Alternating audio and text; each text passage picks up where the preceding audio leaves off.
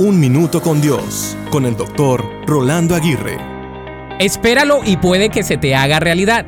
Eran las palabras que una mamá efusivamente le decía a su hijo en una tienda que recientemente visitamos con mi familia.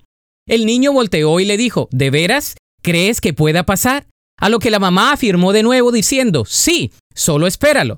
Este ejemplo tan simple me puso a pensar en las muchas veces que actuamos como este niño delante de nuestro Padre Celestial.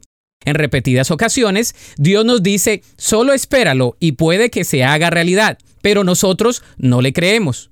Nos falta algo que se llama fe, lo cual es creer lo que no se ve como si fuese. Nos desesperamos en la espera y nos llenamos de ansiedad y de preocupación. Mientras tanto, Dios nos recuerda que sus promesas son reales y que tarde que temprano, si esperamos en Él, Él nos responderá. De modo que espera cosas grandes de parte de Dios, confía en sus promesas y verá su poder en acción. La Biblia dice en el Salmo 37.5, Encomienda a Jehová tu camino y confía en Él y Él hará.